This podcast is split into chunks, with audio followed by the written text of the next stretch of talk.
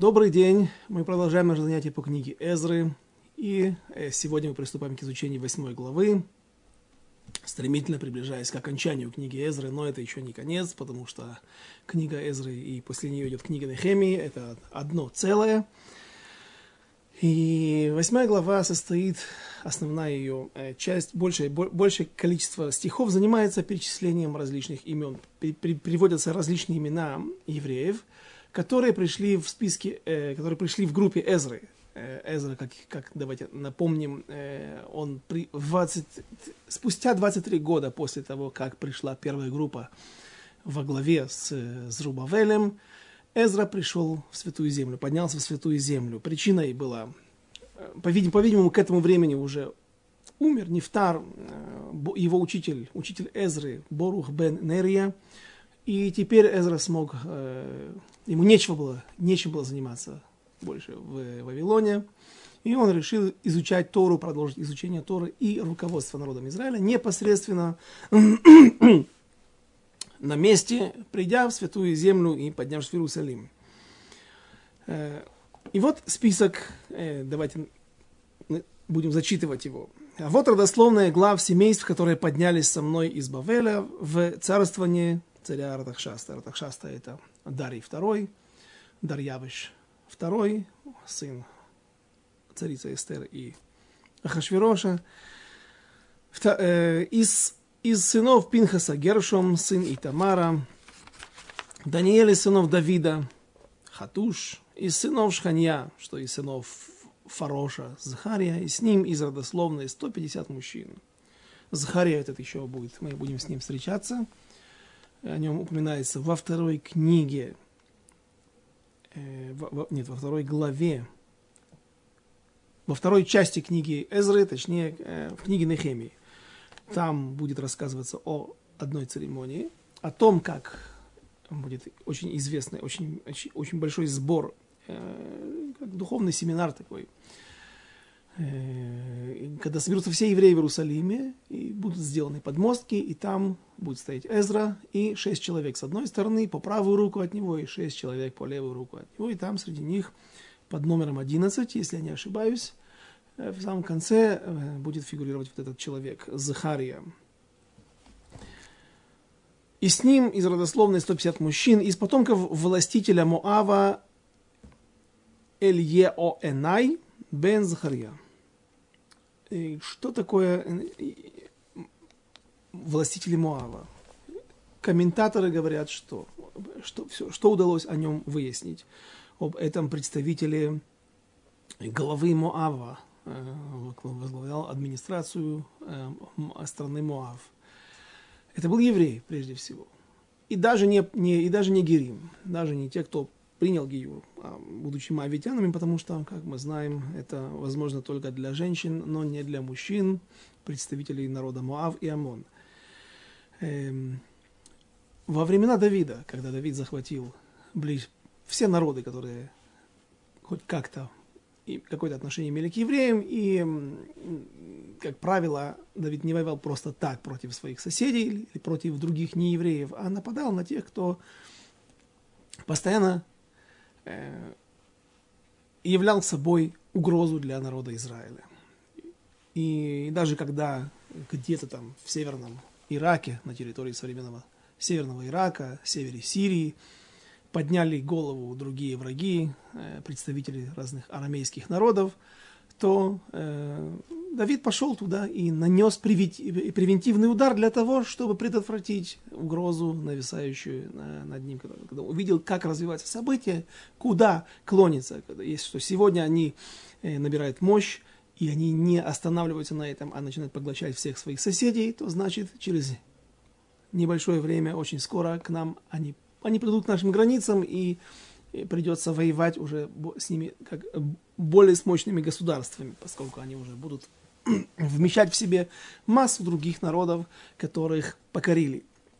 Поэтому Давид выступает, захватывает Сирию, выступает на север, разбивает все эти народы и э, на востоке страны, в За Иордании, в непосредственной близости с границами Израиля или проживанием евреев, находились два народа, Амон и Моав, и их Давид покорил, несмотря на то, что в Торе сказано, что Альты Церле Моав и Амон, не притесняй их, но когда они нападают, то есть возможность и имеют право э, евреи обороняться, и обороняясь, нанеся все тот же превентивный удар, разрешается э, приструнить распространение власти и влияния этих народов во избежание опасности в, в, в недалеком будущем.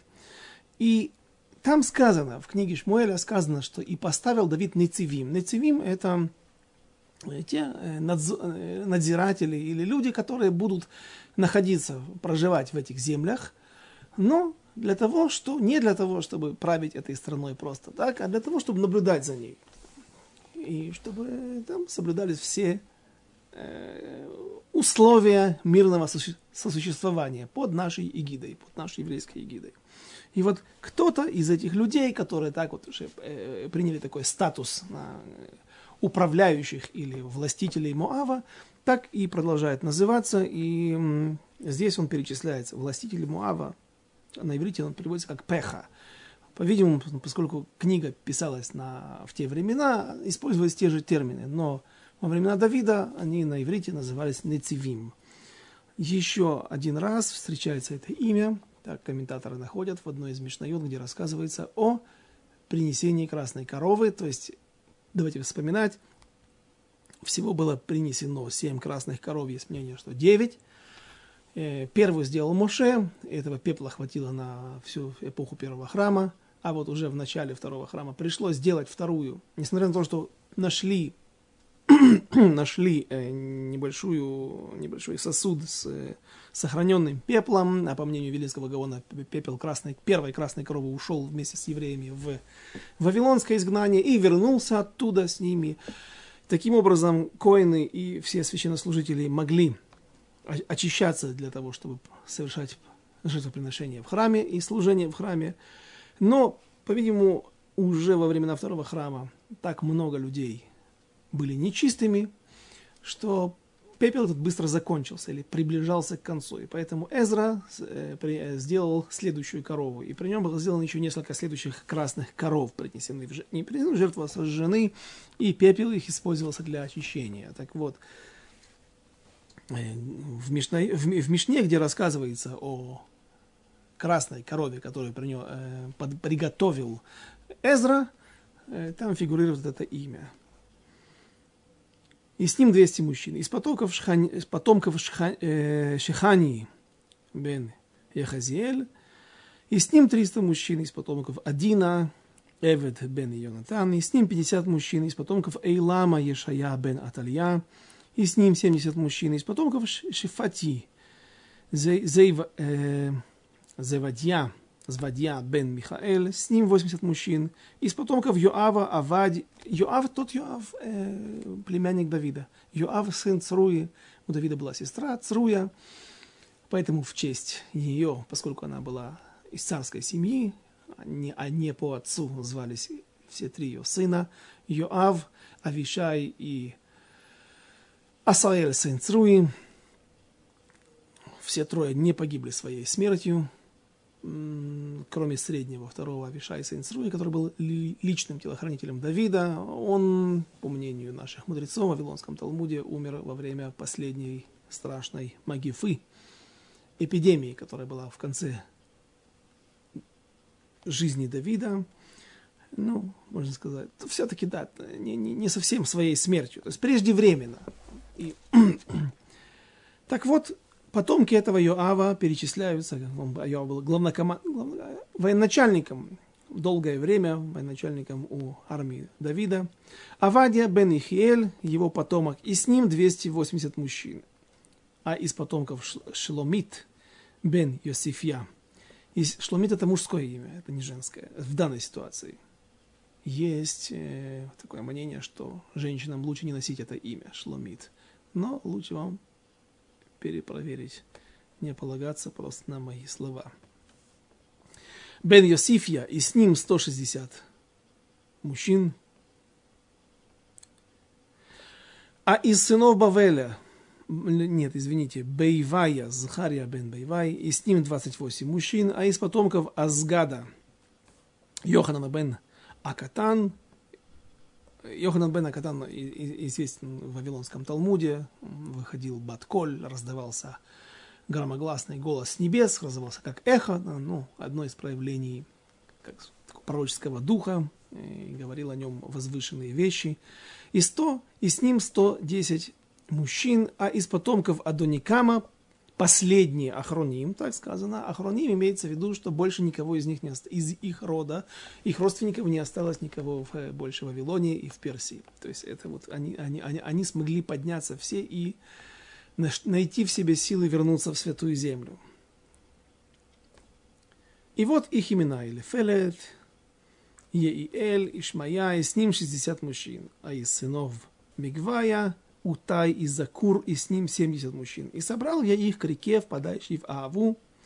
И стояли мы там три дня, и приглядывался я к народу, приглядывался, он проверял, то есть собирался э, Эзра, по-видимому, объявил о том, объявил в своей провинции, в своем городе, там, где он жил, очевидно, в столице Персии, о том, что он, пришло его время подняться. Он уходит в Израиль, и все желающие, кто еще это не сделал, разрешение уже существует, все препоны отменены, может к нему присоединиться. И вот нашлись вновь многие люди, которые не нашли в себе силы или по каким-то своим причинам. 23 года назад они не сделали этот, эту репатриацию в святую землю, поднятие в святую землю, возвращение на, на, на родину своих праотцов. И вот теперь они нашли правильным поступить как Эзра и подняться вместе с ним. И вот Эзра, э, по-видимому, не знал всех людей. И здесь он на привале, э, по-видимому, где-то во время приближения к границам Персии, когда они уже выходят в не очень жилые места, когда караван уже будет окончательно сформирован, и к нему нельзя будет присоединиться, его догнать. Эзра проверяет людей, переспрашиваешь, значит, приглядывался. По глазам не определишь национальность, э, сложно в любом случае. И Эзра выясняет, что было среди, него, среди этих людей, которые находятся несколько, чуть больше тысячи человек, которые находятся в его стане, э, нету левитов. Есть коины, есть бенеминяне, представители колена Бениамина, есть иудеи, разумеется, как, как и обычно, как и сегодня, принято считать, что сегодня, пусть среди нас и есть представители всех колен 12, ну, смотрите, один из наших уроков предыдущих, но основная масса является и представителями колена Иуды, и другая, другой большой процент, другая группа относится к колену Бениамина. Но вот, левиты, они также были, должны были быть представлены здесь, а они представлены лишь одним кланом, потомками Аарона Коина, то есть священники. Эм, что, что, где левиты? Что произошло? И приглядывался я к народу и к священникам, и нашел я там никого из потомков Левии. Послал я Элиэзера, Ариэйла, Шмаю, Эль, Эль Натана, и Ярива, и Эльтана, э, э, э, Эльнатана, Натана, и Захарию, и Мешулама, глав народа, и Йоярива, и Эль Натана, мудрецов. Три Эль Натана у нас здесь, в этом списке. Он посылает для, в местную общину, в том городе, видать, у границ, где они остановились, еще в пределах а, а, обычной Персии, не просто Персидской империи среди других народов. И э, он просит, чтобы вместе с ним пришли левиты, чтобы ему еще э, послали каких-то левитов, которые, может быть, желают подняться в святую землю. И нашлись левиты. Немного, но нашлись. И наказал им идти к Идо, главному в местности Ксифья, там, где они были на этой реке, возле реки Агава – и вложил я им в уста слова, чтобы сказать и до, и брату его, подданным вместе, чтобы доставили нам служителей для храма Бога нашего.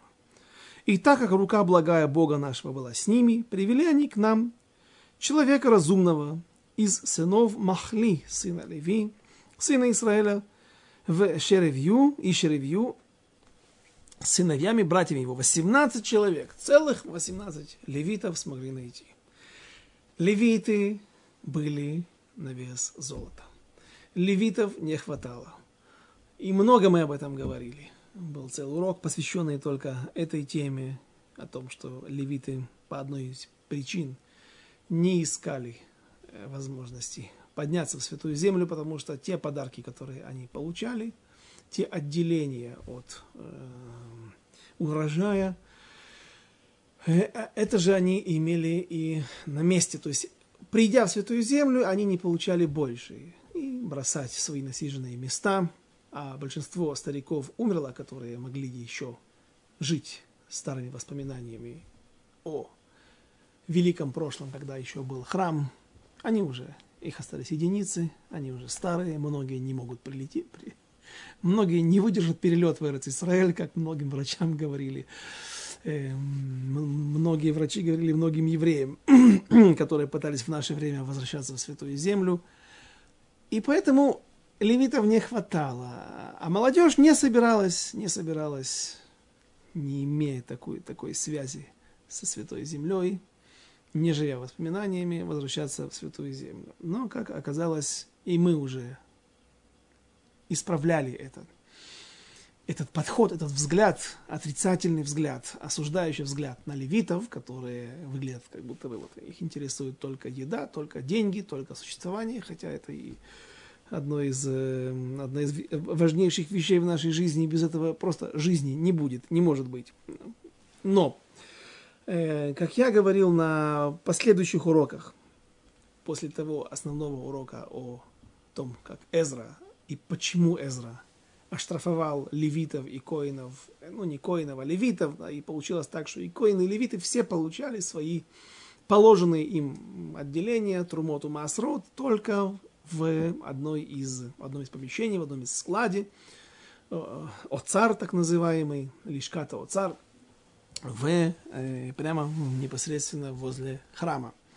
И туда сносились все, то есть все, все отделения, все Трумоту Маасрот были, было приказано относить туда, и только те левиты и коины, которые желали служить в храме, они получали за это как награду положенные им вещи, трумот умасрот. Но потом я обнаружил Хатам Софера в его дрошот, где он объяснял, что левитов было настолько мало, что их просто нужно было оказывается, оказывается, так говорит Хатам Софер, можно простых евреев, то есть иудеев, бенеминян, представителей других колен, брать для того, чтобы они выполняли роль левитов, например, песнопение, открывать ворота, закрывать ворота, играть на музыкальных инструментах. И чтобы вот эти вот не евреи, простите, чтобы эти не, не левиты, а израильтяне обычные не пошли и не, не просили потом те э, вещи, которые им положены по закону, или хотя бы за службу, как постановил Эзра, э,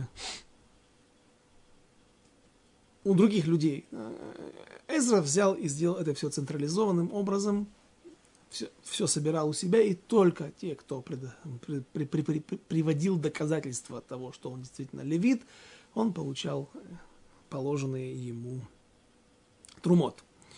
Э, еще одно объяснение. Оказывается, левиты, многие левиты просто не могли служить, они не видели смысла. То есть, что может быть важнее служения в храме? И даже наверняка многие люди, если бы они могли служить в храме и знали, что они будут достойно выполнять эту роль, они бы поднялись, бросили бы насиженные места, бросили бы, бросились бы в, в, в, в, в, в, в, как сказать, головой в прорубь для того, чтобы вернуться в святую землю и вновь как-то почувствовать себя еще ближе к Всевышнему и, может быть, помочь другим евреям почувствовать себя также ближе к Всевышнему. Но они не видели в этом смысла. Почему? Не из-за денежных из-за из из из проблем с парносой, проблем с пропитанием, а по причине того, что они видели себя непригодными, знали, что они непригодны для служения в храме. Почему они были такими? Помните, есть известный один из псалмов, из э, Теилим, Куф Ламет Зайн, 137 капитул, псалом, в котором говорится, рассказывается, что там народ, Аль народ Бавель, Шам Вегам Бахину, на реках Вавилонских, после того, как были мы изгнаны из Святой Земли и уведены в изгнание, там, на реках Вавилонских, где мы были расселены, сидели мы и плакали, вспоминая Цион, вспоминая храм, вспоминая гор, э, Гар Цион. И спрашивали нас наши притеснители, говорится там, почему вы плачете, спойте нам песнь Сиона, вы же славились своими музыкальными способностями и э, певческими способностями и отвечали им левиты. Э, псалом этот относится к левитам и рассказывает о их судьбе, о том, что произошло с ними. И отвечали они, эх нашир шир, эх нашир э, шир цион арадмат нехор, как можем мы петь песню Всевышнего на, на, на, на чужих землях, на, и обращают наше внимание, мудрецы наше внимание, Мидраш Шохер Тов – который э, также называется Мидраш Таилим, э, объясняет, рассказывает, что там происходило. Э, не сказано «Лона шир, шир цион». Не сказано «не будем мы петь», потому что, ответив так, они могут быть убитыми. Есть масса способов заставить человека делать то, что он, то, что другой хочет. И также могли заставить какими-то пытками, заставить евреев, левитов играть на музыкальных инструментах, мелодии и песни, петь песни, которые они исполняли во время служения в храме. Сказано не лона шира, не, не будем мы петь, а сказано эйх. Как? Как мы можем петь? Что значит как? Говорит Мидраш, что левиты эти откусывали своими зубами крайние фаланги пальцев для того, чтобы поднимали руки, показывали а, свои изувеченные э, руки. Как, посмотрите, как можем мы. У нас нет возможности, мы не имеем сейчас. Э, мы изувечены. Э, также приводится это мнение, что руки связанные по долгу времени, когда кровь не поступала по кровеносным сосудом, и у многих просто руки перестали работать. Они просто отнялись и э, атрофировались. И коины, точнее левиты эти были. Были еще, было, было немалое количество стариков, которые могли бы и хотели бы прийти в Иерусалим, но они говорили Эзре, посмотри, посмотри, 70 лет назад, 52 года назад – когда мы ушли в изгнание, вот что мы сделали с собой, чтобы никогда не играть и не петь эти мелодии, святые мелодии храма на чужой земле.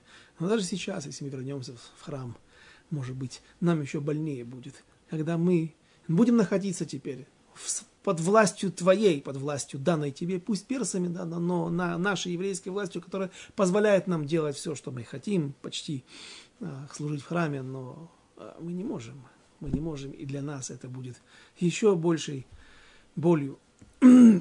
И поэтому так сложно было найти левитов. И поэтому левиты не хотели возвращаться.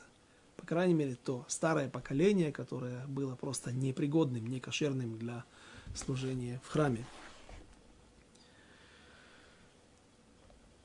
Итак, составил, э, составили нам стих 18.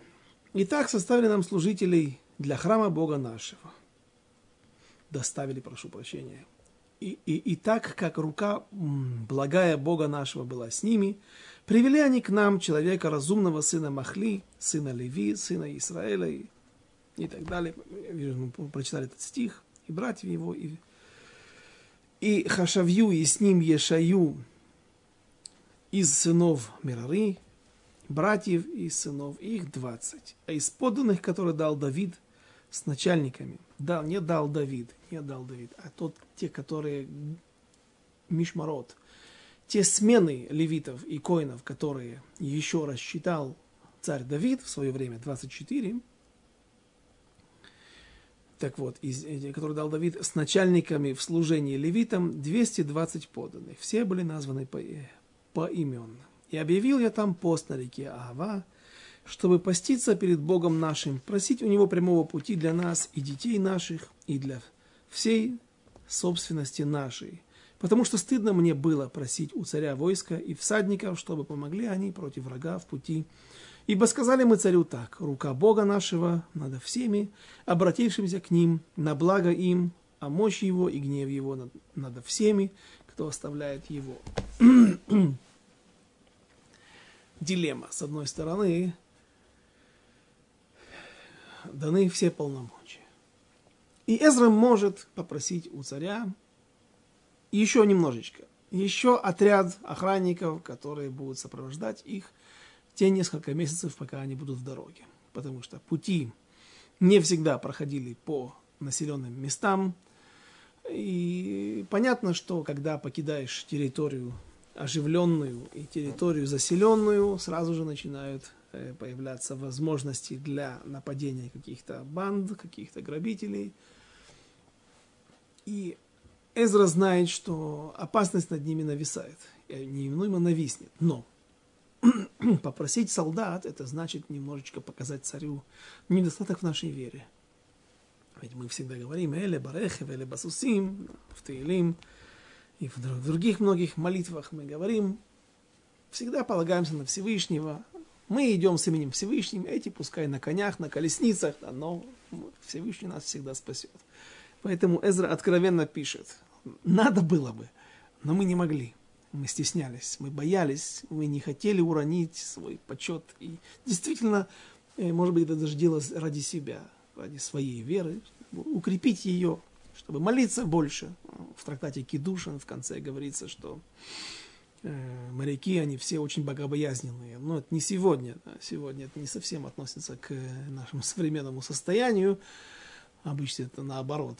Самые-самые-самые. Э, ну, не будем продолжать. Но в древние времена любой моряк знал, что нет возможности. Любая волна, любой ураган, который нельзя предвидеть или сложно от него убежать в какую-нибудь, спрятаться в какую-нибудь бухту, Э, знал, что он может погибнуть от любой волны, от любого урагана. Поэтому моряки всегда, поскольку они были на гребле волны и постоянно находились в состоянии опасности, а не вызовешь по радио никого и сигнал СОС не пошлешь, так они всегда молились Всевышнему, чтобы э, этот рейс оказался не последним в его жизни. Так вот, э, те, кто выходил по пустыням, ходили по пустыням, тоже, наверное, постоянно находились в состоянии молитвы. И Эзра решает полагаться на Всевышнего, а не на руку персов. И с этой верой во Всевышнего, с уверенностью о том, что Он спасет их от рук, рук врагов, так они выходят в этот важный длинный путь. И постились мы, и просили мы этого у Бога нашего, и исполнил Он просьбу нашу. И отделил я 12 человек из старших священников. Вот священников, как мы говорили, коинов, в них недостатка нет. Шервью и Хашавью, и с ними десятерых из братьев их, и отвесил я им серебро и золото и утварь, пожертвования, пожертвования на храм Бога нашего, что пожертвовали царь и его советники, и начальники его, и все израильтяне, которые были там. 5400 золотых сосудов и серебряных мы уже перечисляли в самой первой главе, когда Зрубавеля приходит в Святую Землю. Обсуждали этот вопрос подробно, рассматривали его, что не было там самых важных вещей, и пусть не было Ковчега Завета, пусть не было Шульхана для Лехем Паним, пусть не было Меноры, самых массивных, самых важных, самых э, необходимых предметов для служения, хотя э, Аллаха говорит, что сосуды, золотые сосуды храма, которые были осквернены э, не евреями, такие как малый жертвенник для воскурения, такие как минора, и они уже не имеют, мы не можем ими пользоваться для, того, для священнослужений. Но само, сам факт, несмотря на то, что эти самые важные огромные сосуды а, а, отсутствовали в списке, но 5400 сосудов, каждый весил, наверное, э, в основном это были агарталим, сосуды для принятия крови во время жертвоприношений. ножи. Каждый весил, весил не 5 грамм и не 10 грамм. Если это агарталь, так я думаю, больше килограмма мог весить. Представляете, как несколько тонн золота и серебра. Все это уже было отдано. Вот вновь Эзра перечисляет нам какие-то вещи, которые ему отданы. Часть из утвари храма, как звучит из стихов. Часть просто пожертвования от царей, от царя, от его министров, которых, наверное, он тоже попросил что-то пожертвовать. И просто евреи, которые еще остаются в свято... Э, вне границ Святой Земли, но желают помочь своим братьям строить жизнь э, на, прежде всего для храма, жертвоприношения, для пожертвования для храма. Все это они везли с собой. Эзра, его небольшой караван, все это они везли с собой. 12 человек, коинов, были ответственны за сохранность. И отвесил я в руки их 650 талантов серебра, и на 100 талантов серебряных сосудов, и 100 талантов золота. Талант – это кикар на иврите. Кикар – это приблизительно 17 э, килограмм веса. Есть разные мнения, 21, 17, 16 и 8. Так, так следует из разных источников. Сколько это? Это очень много, что 50 умножить на 17, по-моему, больше 5 тонн получается. 100 талантов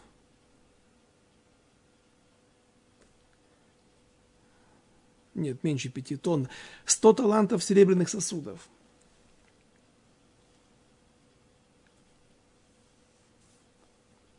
Сто талантов золота, то есть это золото, которое не, уже не является золотом храма, а золото на, на 100 талантов, опять же, более, почти 2 тонны. И чаш золотых 20.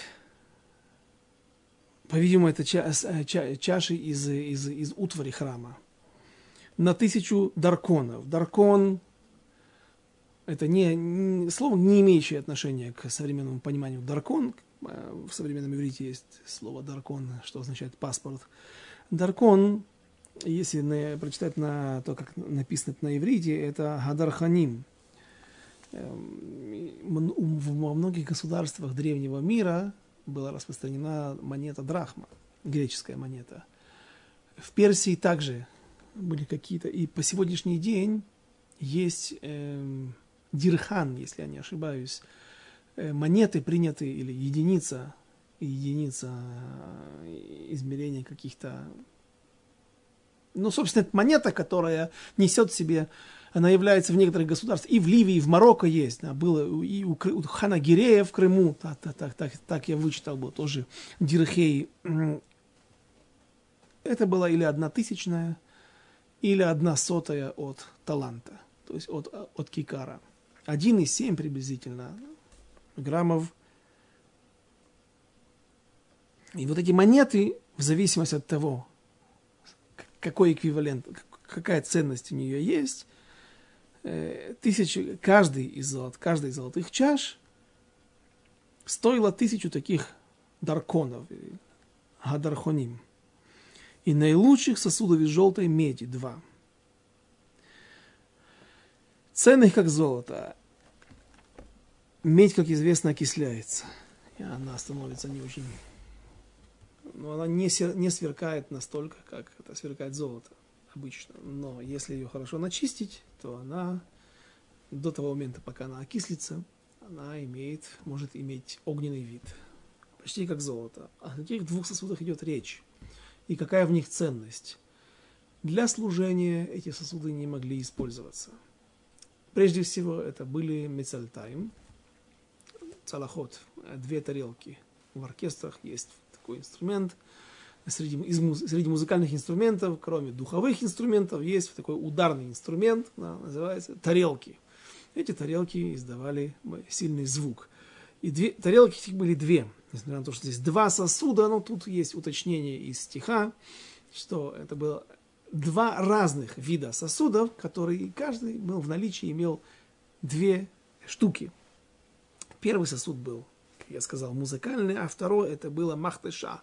Махтыша это пести, как называется, если в аптеках, особенно в древних аптеках, в древние времена, когда нельзя было размалывать каким-то блендером или другими средствами и способами, которые существуют сегодня, э, аптекарь, как правило, ты его заставля... заставал, зайдя в аптеку, за, за работой, когда у него была ступка, как правило, каменная, э, из гранита или глиняная, и у него был какой-то э, такая палица, да, если пестик, мне кажется, называют по-русски, на, рус... на иврите называется махтешот. Махтеш. Так Зачем в храме нужен был такой медный махтеш? Для того, чтобы толочь в этой ступке э, самим пряности или пряные э, вещи, растения, из которых потом делались э, воскурения. Рассказывается в трактате Юма, что когда принесли эти голос был не очень красивый у этих двух тарелок.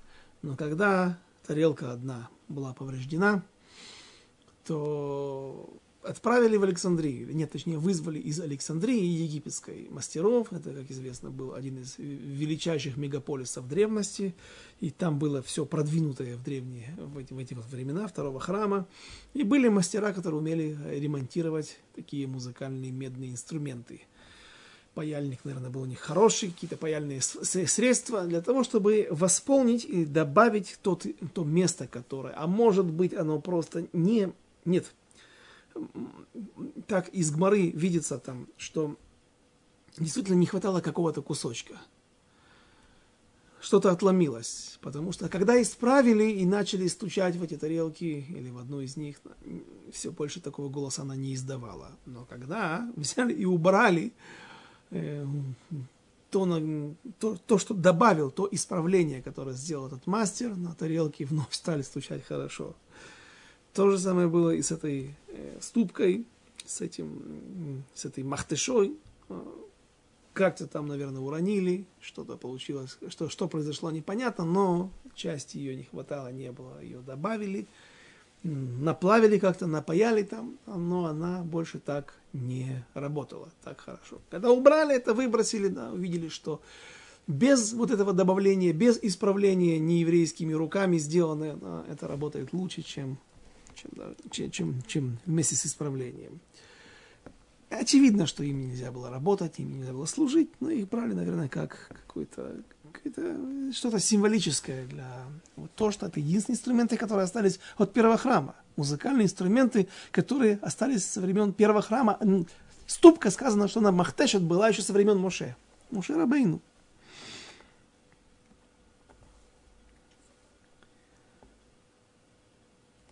Ценных, как золото. И сказал я им, священны вы пред Господом, и сосуды эти священны, а серебро и золото – пожертвования – Господу Богу, отцов наших, берегите усердно, пока не сдадите по весу старшим священникам и левитам в главах и главам отцовских домов Израиля в Иерусалиме в комнаты храма, храма Господня. И приняли священники и левиты серебро, золото, сосуды по весу, от, чтобы отвезти в Иерусалим и в, дом Бога нашего. И отправились мы от реки Ава 12 дня первого месяца, чтобы идти в Иерусалим. И рука Бога нашего была над нами, и спасал он нас от рук врага и от засады на, на пути. Стих 22. «И прибыли мы в Иерусалим, и жили там три дня. А на четвертый день отвешено было серебро и золото и утварь в доме Бога нашего в руки Мереймота бен Ури, священника, и был он при нем Элазар бен Пинхас, и с ним, и так далее, имена, перечисляются имена. В трактате, в том же трактате Юма, а также в трактате Шкалим, только на трактат Шкалим нет Гмары, это Мишнайот, рассказывается о том, как, какой был порядок вхождения в храм – особенно коинов, которые отвечали за изъятие э, той цдаки, тех денег, тех пожертвований, которые приносились евреями во время прихода в храм, особенно во время э, праздников, регалим. И рассказывается и описывается там подробно, как должна была выглядеть одежда этих коинов. Это коины были не первосвященник и не первосвященники, а просто коины, служившие там.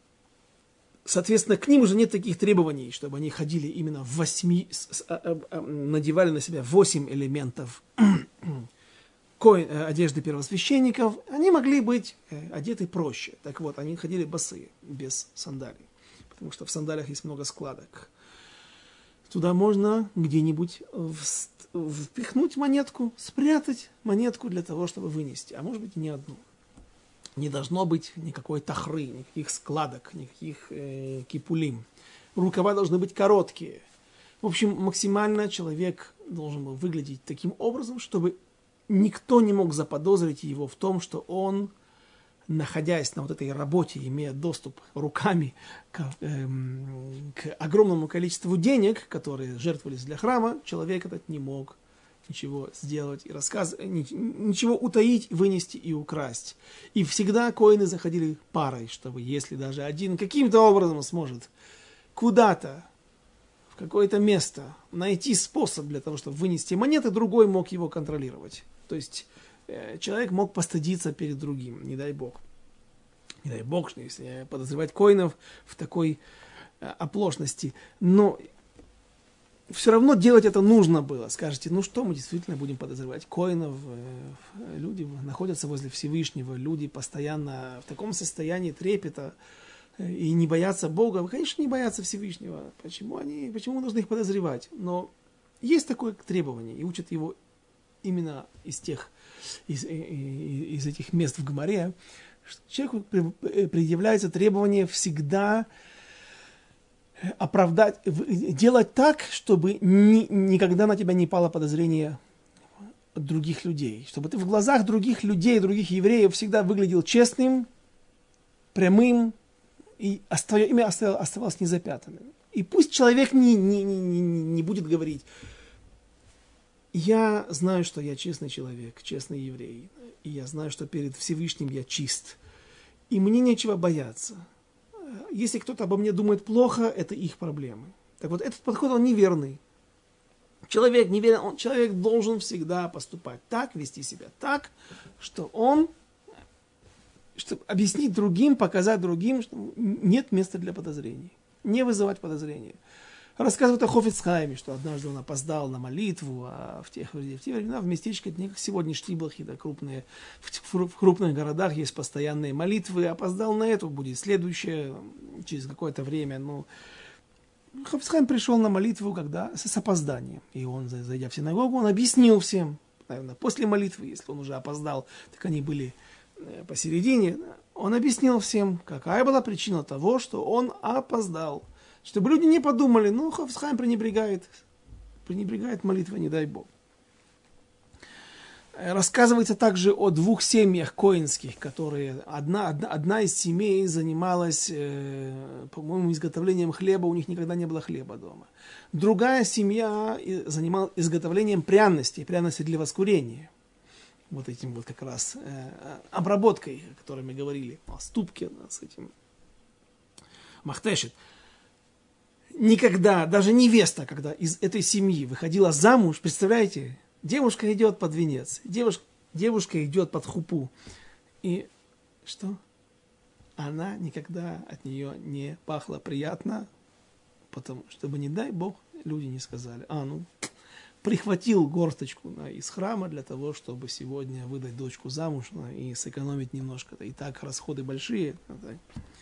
Вот настолько люди Настолько коины, особенно в храме, старались вести себя очень аккуратно, не вызывая подозрений против себя. А на четвертый день отвешено было серебро и золото, прочитали 34 стих. Все было перечитано и взвешено, и записан был тогда весь этот вес. Возвратившиеся из плена изгнанники принесли жертвы всесожжения Богу Израилева, 12 быков за весь Израиль. 96 баранов, 77 ягнят, 12 козлов для грехосительной жертвы. Все во всесожжение Господу. В трактате Эркин в Вавилонском Талмуде рассказывается о том, что жертвы эти были не все. Жертвы были здесь стандартные. Это было урат шаа, то есть ситуация, это было указание, то есть через пророков Всевышний, по-видимому, указал им, что это можно сделать или что нужно сделать именно таким образом, именно так Потому что здесь есть масса расхождений, масса несостыковок с обычными жертвоприношениями. И в частности сказано, что это жертвоприношение, э, хоть и было хатат, но при этом оно имело статус ола. Не будем ходить во все подробности. И главное, о чем я хочу здесь, э, на что обратить внимание, 12, 12 жертв. Почему, зачем, где столько жертв приносится, мы уже говорили об этом, когда была первая алия. Когда была первая группа Зрубавеля, и когда был построен храм, и его в, запустили, он вновь распахнул свои ворота для всех посетителей, и для евреев, для всего еврейского народа, тогда тоже было принесено 12 жертв. То есть это буквально несколько, два года назад, чуть больше двух лет назад произошло. И мы приводили прекрасное объяснение от Рава Шимшина Фоли Гирша, который говорит, что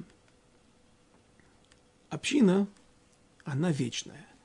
Один человек, который уже умер, но есть у него потомки, которые хотят, его внуки, его правнуки, которые хотят принести жертву в память о нем. Жертву, которая каким-то образом связана с ним. Или очистить его грехи, допустим. Дедушка, стало известно, что что-то там всплыло с его прошлым, может быть, даже против его воли. Как рассказывают истории в книге Рава Замира Коина, рассказывается о том, как один Рэбе в, в, потребовал от ученика пять лир, тогда еще несколько десятков лет назад были лиры в Израиле.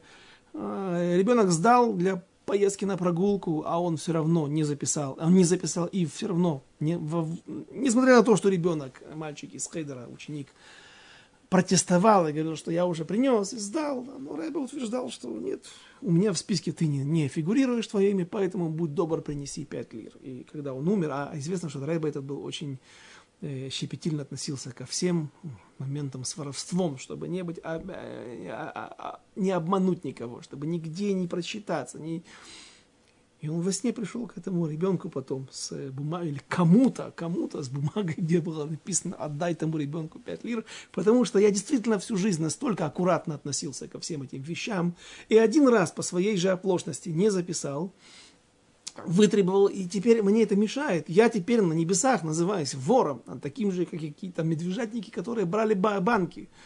Настоящие воры. И для меня, мне это страшно мешает сделать полный тикун, полное исправление. Э, вот что-то всплыло вот такое. И внуки хотят исправить. Одно дело отдать деньги в, ту, в той семье, а другое дело исправить, сделать, принести капора, сделать какое-то жертвоприношение, которое исправит грехи каких-то отцов, про отцов, говорит Равшим Шадрифоль Гирш, не можем мы так сделать, не можем мы так поступить. И да, мы потомки, но мы не имеем отношения. То есть эта жертва теперь никаким образом не может относиться к поступкам, к проступкам тех частных людей. Но община, община, она бессмертна. Община, она имеет э, статус, то есть человек, который находится в общине сегодня, он же имеет отношение к тем людям, которые были основателями или членами этой общины когда-то, обществу Израиля. И поэтому 12 жертв, которые здесь принесли, э, жертвы, грехоочистительные жертвы, которые на самом деле считались Ола, они были принесены за грехи наших праотцов во времена первого храма, и это имело место, то есть это, имело, это могло быть.